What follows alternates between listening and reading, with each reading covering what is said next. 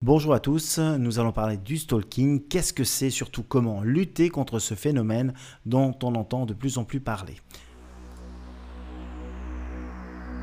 Lexing, réseau mondial des avocats spécialisés en droit des technologies avancées.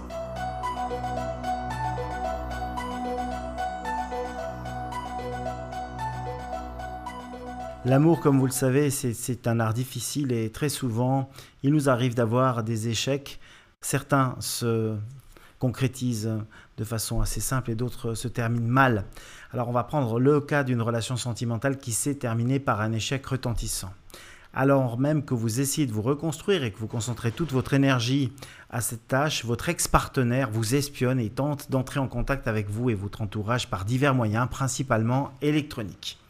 Alors, vous essayez de calmer le jeu et vous acceptez une rencontre dans le but d'apaiser les choses, mais il n'en est rien, bien au contraire, puisque cela attise le feu. Au bord de l'épuisement psychologique, vous consultez un avocat et vous lui demandez ce que vous pouvez entreprendre pour que cet ouragan de sollicitations cesse. Et c'est à ce moment-là qu'il évoque la possibilité d'initier une procédure civile. Une procédure civile, vous interrogez évidemment sur la pertinence d'une telle action qui vous paraît limitée et sur son efficacité. Ne vaudrait-il pas mieux aussi agir sur le plan pénal, c'est-à-dire saisir un procureur de cette, thématique, de cette problématique que vous vivez? C'est le questionnement que nous allons aujourd'hui résoudre. Vous imaginez en effet que la police qui intervient à chaque appel intempestif ou SMS non sollicité sera votre sauveur, mais votre avocat vous expose alors les limites de l'action des forces de l'ordre et vous invite à la tempérance. Si cet olibrius persiste, à ce moment-là, il sera euh, condamné, vous assure-t-il. Non content de cette réponse, que vous considérez comme trop timoré, vous demandez un deuxième avis à un autre homme de loi. Alors il va vous expliquer ce qui se passe. Tout d'abord, il va vous indiquer que selon l'article 28b, alinéa 1 du Code civil suisse, vous pouvez en cas de violence, de menace ou de harcèlement requérir d'un juge civil qu'il prononce des interdictions de contact géographique et de périmètre. Donc ça veut dire ce que ça veut dire. Euh, on ne vous approche plus, on n'interfère plus avec vous, on n'entre plus dans votre vie. Vous pouvez ainsi obtenir que votre ex-partenaire cesse de vous appeler, de vous envoyer ces fameux SMS ou ces mails. Le tribunal cantonal Schwitzois a, dans une affaire tout à fait similaire, également interdit, ce qui est intéressant, tout contact avec la famille et les collègues de travail de l'ancienne compagne. En clair, tous ceux qui constituent votre cercle, votre premier cercle familial et votre deuxième cercle d'amitié ou de proches sont protégés. Il y a à cela s'est ajoutée une invitation à se tenir éloigné du lieu de résidence ainsi que du lieu de travail, de manière à vraiment empêcher euh, cette personne de continuer à vous harceler. Ce qui est intéressant, c'est que cette affaire est allée jusqu'au tribunal fédéral et que notre haute cour a confirmé cette décision qui est considérée comme proportionnée. Et elle a rappelé qu'il est possible d'interdire le contact à d'autres personnes que la victime elle-même, que ces personnes aient été contactées par le passé ou non. En clair, si vous avez quelqu'un qui vient vous dire, si maintenant tu tu reviens pas avec moi, je vais aller parler à ton père, ta mère, ton oncle, ta tante ou tes enfants, vous pouvez faire interdire tout contact avec ces personnes avant que ce contact ne se produise.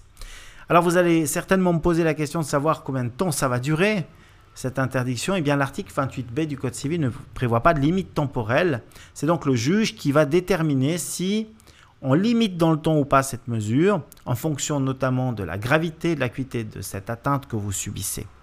Le tribunal fédéral a quant à lui précisé qu'une limite temporelle n'a guère de sens puisqu'une demande de prolongation de la mesure générerait une nouvelle confrontation entre le harceleur et sa victime.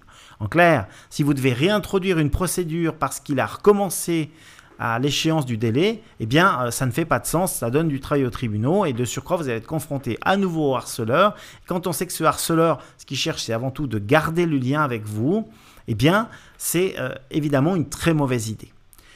Pour ce qui est de la procédure pénale à laquelle on a fait référence au début de ce sujet, eh bien, je vous dirais la chose suivante, elle peut constituer un moyen supplémentaire de faire cesser les comportements outranciers, mais elle ne réglera pas les problèmes quotidiens de prise de contact que par contre la voie civile peut proscrire. En clair, même si vous êtes harcelé tous les jours, il n'y aura jamais un policier qui va vous accompagner au travail lorsque vous ferez vos courses ou lorsque vous serez avec des amis pour empêcher cette personne de se présenter. Mieux vaut donc opter pour la voie civile et dans les cas les plus graves, si vous êtes menacé, si on s'en prend physiquement à vous, envisagez cette voie pénale.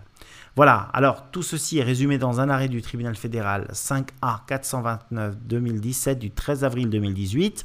C'est un arrêt qui fait jurisprudence euh, pour lequel nous avons mis un petit lien au bas de ce podcast euh, pour que vous ayez un accès facilité.